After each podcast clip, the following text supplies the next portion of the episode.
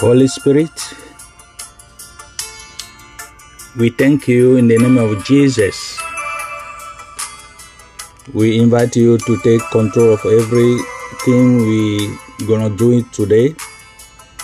Come and talk to your people. In Jesus' name we pray. Amen.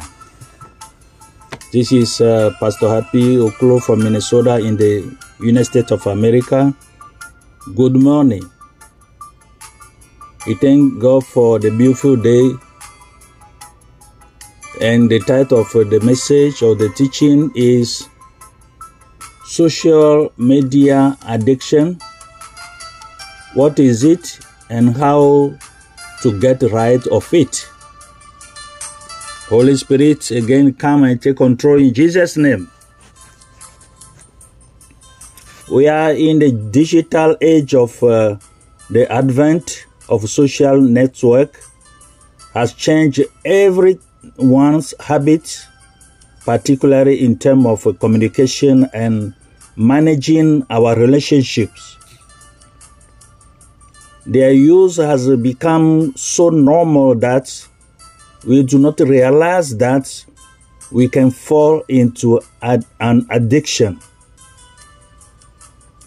Many people do not realize it, yet, cyber addiction does it.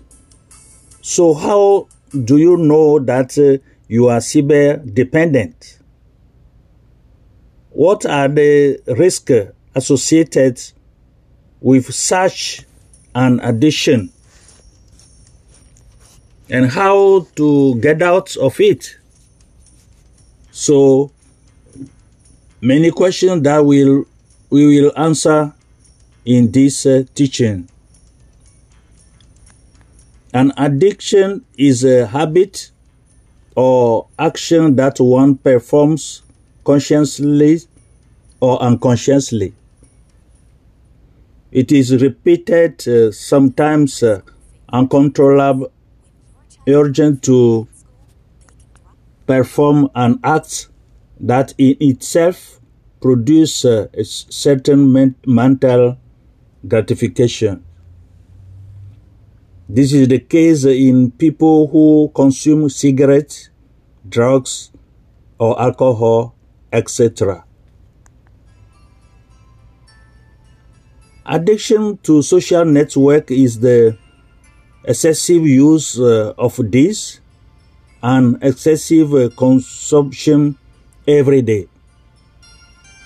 It is being uh, upset with the internet and indulging in it so intensely that you can't get out of it even when you want to. We become addicted to the point of losing internet in other activities, however rewarding.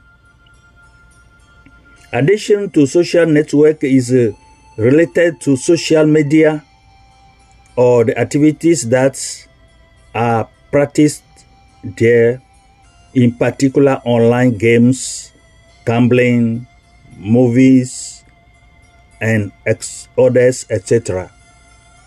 The sign to know that uh, you are a cyber addict. Let's go to the Bible. Open 2 Peter, 2 Peter chapter 2 verse 19. 2 Peter chapter 2 verse 19 says, For everyone is a slave to what which has triumphed over him. Social media addiction is a real problem that affects many people, young and old, men and women. You are a cyber addicted. When you notice the following sign in yourself. Having excessive and abuse use, being glued to your smartphone and not going without it, feeling dissatisfied or empty when you have not visited your account. Demonstrate uh, the constant need to increase your internet connection time. Almost torture you when there is no internet connection. Check your emails, your, your messages, or simply your notification every five minutes. Update uh, your news feed uh, on social network constantly, whether there are new notifications or not. Not having a real social life. Switch to Facebook or WhatsApp and others to respond to messages even when we are in worship or while we are meditating on the Word of God. Reduce your time for prayer, meditation, sleep, time for eating, or working. These all habits that we develop and which uh, end up leading us to an addiction that uh, we find difficult to get it get off it. Moreover, this independence is not without consequences. Listen very well. The risks associated with uh, social media addiction. According to 1 Corinthians 6, verse 12, quote, Everything is lawful to me, but not everything is good. Everything is allowed to me, but uh, I will not allow myself to be enslaved by anything. 1 Corinthians 6 12. It is clear that uh, our lives have improved thanks to new technologies. Now everything is easy, faster, and even more fun. Using the internet uh, on our tables, smartphone has its advantage but also its dangers. The impact uh, of addiction to social network is uh, visible both on the individual and on the family unit, the circle of friends and professional, and our relationship with God. Most uh, people who become uh, addicted no longer have a social life. They live in this virtual world with virtual friends met on these networks.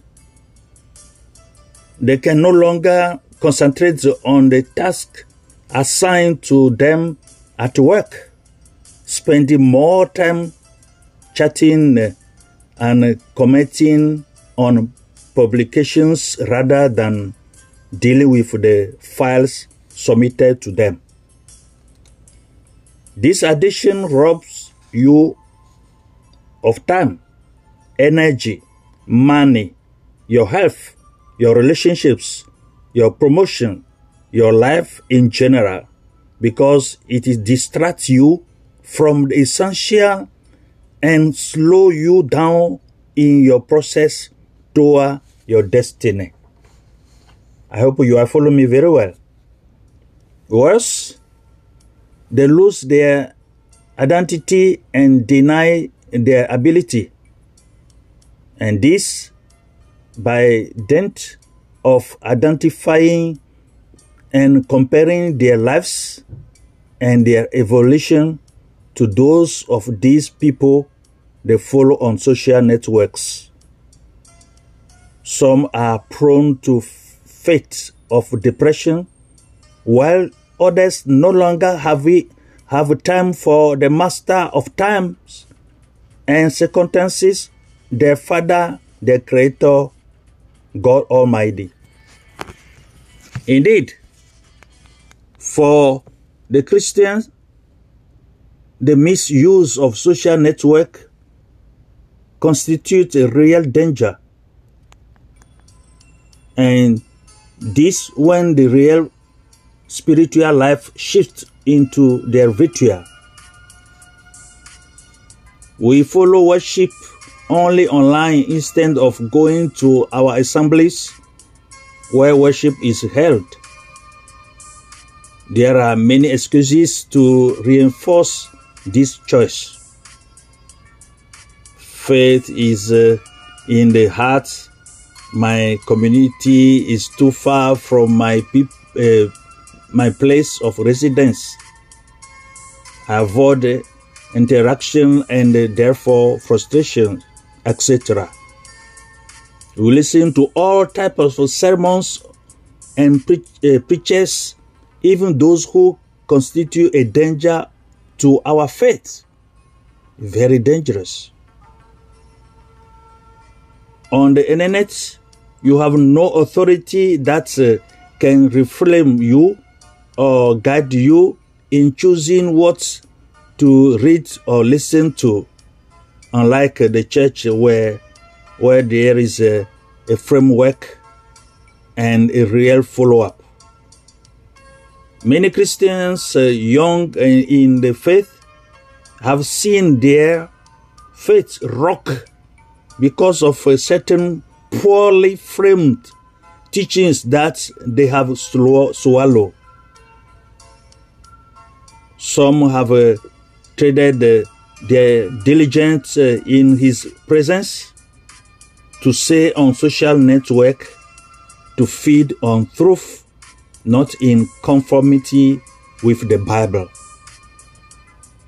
They let themselves be carried away by doctrines and sects that are dangerous to their Christian faith for lack of wisdom and discernment. On social network, we are not uh, immune to bad accounts and bad influences. You have to remember it. Social network are certainly a tool that could help your edification and serve at the same time for evangelization, but they should in no law way replace your relationship, this precious moment to spend with God. Beloved, brothers and sisters, also know that uh, a prayer shared on social media and recited with all the faith and fear its request could not replace your intimacy with God Almighty. God also and above all wants you in His presence and in the church for His service. How do you get out? To get out of this spiral, it is necessary privilege your intimacy a moment with the Holy Spirit. Impose uh, on your mind that you can live without social networks which are not real life. Reading, spending time with your real friends and family. Participate in group activities in your community and even in civil social, society to uh, volunteer work. Disable notification from uh, your account. Uninstall application on your phone to be more radical. Keep your phone away then when you pray. Very important. Meditate, study, work or sleep. Sometimes you must keep your phone away. Moderate or reduce the hours during which you connect. Limit your connection time to your professional activities. Know how to distribute your time for work, prayer, and entertainment on social network. Confer Ecclesiastes 3 verse 1. Pray that God will help you uh, to have self control and organize yourself healthily. Resist to impose a certain rigor and a sharp discipline. Very important. According to Mark 14, verse 38, quote, Watch and pray, lest you fall into temptation. The spirit is willing, but the flesh is weak. Mark 14, verse 38. In short, social networks are not uh, unhealthy or dangerous, but we must be careful how we use them. That is the main point. How you use uh, those network. It is in the full in the use that uh, we make of it, the time and the interest that we devoted to it. That the real problem lies. It is the place they occupy in your life, the activities we do there, and the bad habits they generate in us that lead us into sin. Brothers and sisters, the Holy Spirit is talking to you to review your lifestyle about social network. Cling on to Jesus only. Follow the path. And you will get to the right path. Jesus is the way, the only way, the bridge to achieve God's will in your life. Follow his path. Discipline yourself, and you will see a big change according to the God will. May God help you, assist you, and keep you in Jesus' name.